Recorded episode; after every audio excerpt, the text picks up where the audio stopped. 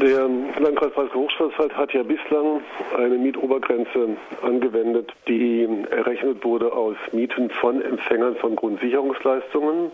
Man hat also die Mieten von Empfängern von Hartz IV und von Sozialhilfe und später hat man noch Wohngeldempfänger dazugerechnet, zusammengezählt und daraus Durchschnittswerte gebildet und hat dann gesagt, diese Durchschnittswerte sind die Mietobergrenze. Das ist das, also was höchstens angemessen ist und was damit den Anspruch auf Grundsicherungsleistungen begrenzt.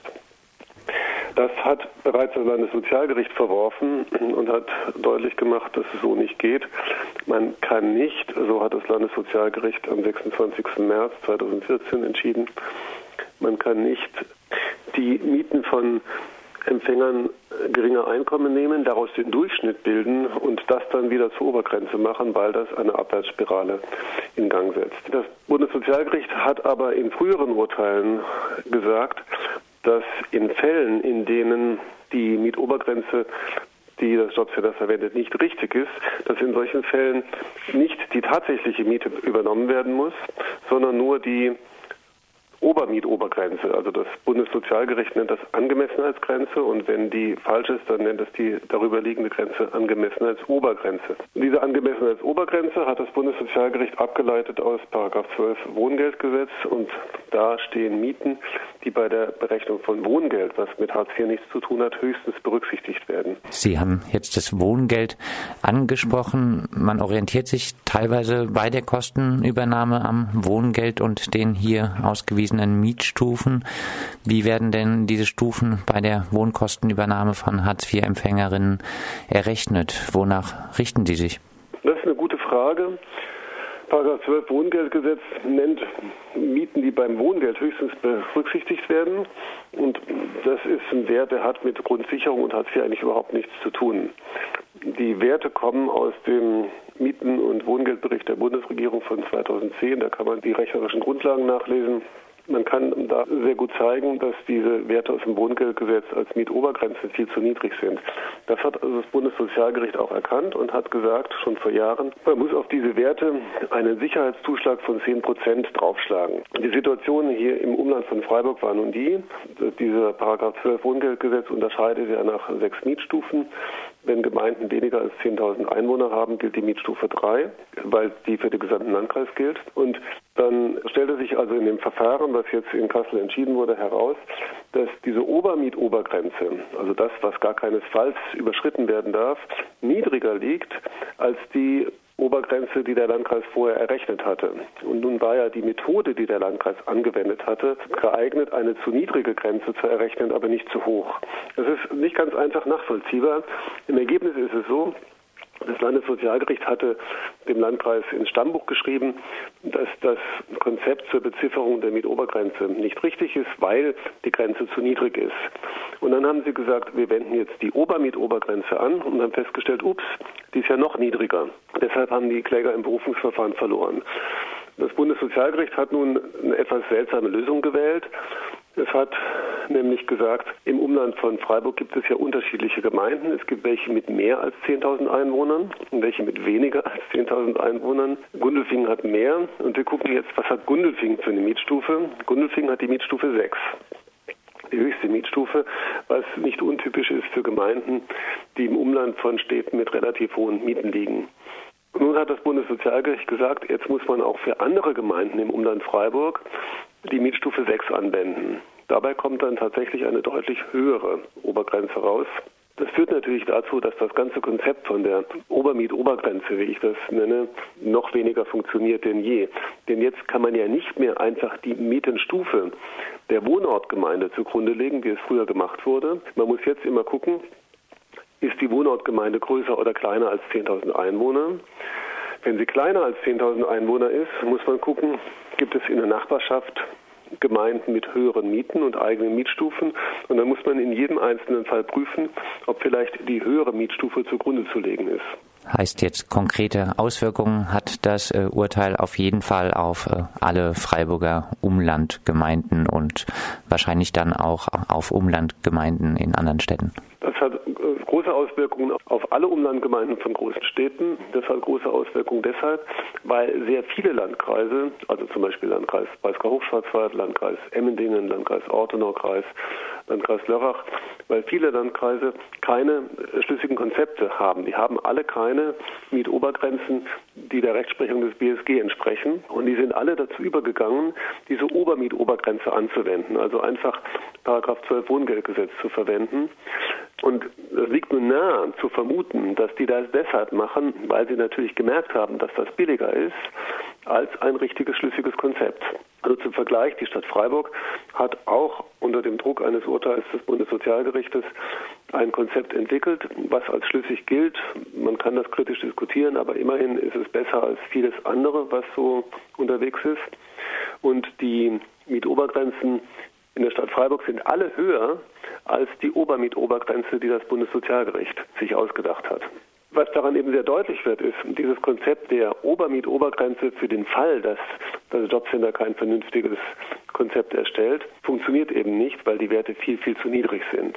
Ich hatte gehofft, dass in dem Fall, der jetzt entschieden wird, dass das Bundessozialgericht dieses Konzept grundsätzlich in Frage stellt. Und ich erinnere daran, auch eine Verfassungsbeschwerde zu diesem Konzept ist anhängig. Aber das Bundessozialgericht hat sich sozusagen für die kleine Lösung entschieden und hat mit einer etwas rückseligen Konstruktion versucht, dieses Konzept der Obermietobergrenze irgendwie zu halten und auf den konkreten Fall passend zu machen. Was daraus folgt, ist, dass das Konzept noch komplizierter und noch weniger überzeugend ist als je zuvor. Wie viel mehr müssen denn die Umlandgemeinden nun in etwa an Hartz-IV-Empfängerinnen zahlen? Ja gut, es kommt ja darauf an, was die tatsächlich für Mieten haben. Also im vorliegenden Fall, das haben Sie schon in der Anmoderation ja richtig beziffert, sind es etwas mehr als 150 Euro, die Differenz. Das ist die Differenz für einen Vier-Personen-Haushalt. Bei drei- oder Zwei-Personen-Haushalten ist die Differenz dann etwas geringer. Aber es sind tatsächlich erhebliche Beträge. Die Differenz zwischen Mietstufe 3 und Mietstufe 6 ist ziemlich hoch.